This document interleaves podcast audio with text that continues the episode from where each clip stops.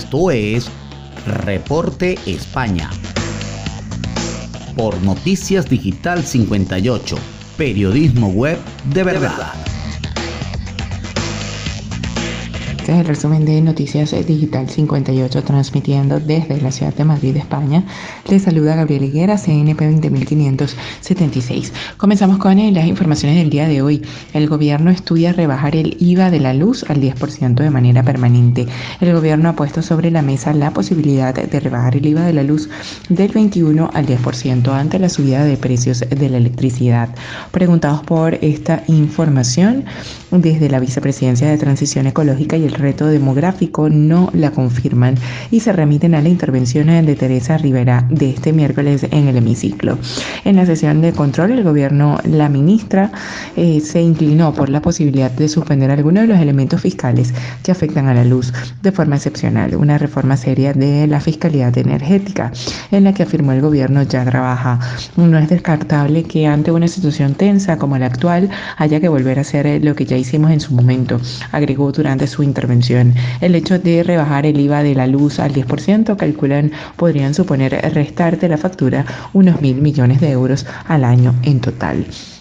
En otra información, Sergio Ramos justifica su adiós. Cuando acepté la oferta me dijeron que había caducado. Tras un emotivo acto de despedida en el que estaba arropado por su familia y por el presidente del club, Florentino Pérez, Sergio Ramos ha comparecido al lado de Emilio Butragueño en rueda de prensa telemática para explicar los motivos de su salida.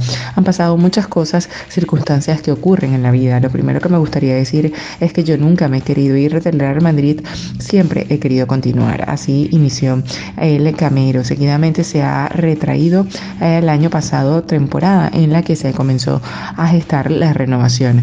Dando detalles y siendo breve, me remonto a la liga del confinamiento que la ganamos y la celebramos. A raíz de ahí, el club me ofreció la oportunidad de ampliar mi contrato, pero por el COVID se fue dejando al margen. Y ya para finalizar, la llamada de Sánchez a Beatriz Zimmerman, madre de Ana y Olivia las últimas horas de un día que ha sido especialmente intenso, de unas semanas durísimas en las que la tragedia ha golpeado a la familia de Ana y Olivia. De un lado, la madre de las pequeñas Beatriz Zimmerman, al otro, el presidente del gobierno Pedro Sánchez.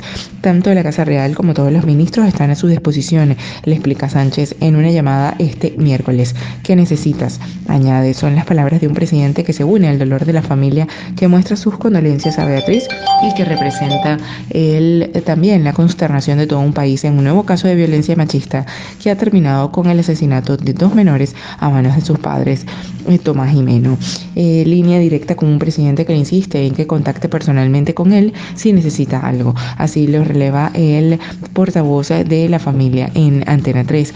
Hoy la madre de las pequeñas está más tranquila, cuenta Joaquín Amils. Ayer fue una tarde angustiosa, agradeciendo además a todos los medios y a la ciudadanía las 40.000 firmas de apoyo para que el Ángeles Alvariño no se fuera.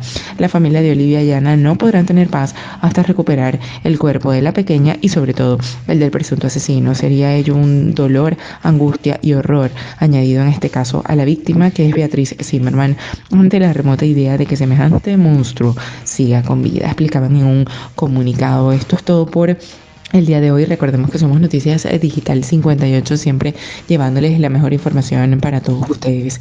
Recuerda que el COVID no es un juego, utiliza la mascarilla, lávate las manos con frecuencia y mantén una distancia segura. Desde Madrid, España, se despide Gabriel Higuera. Feliz noche.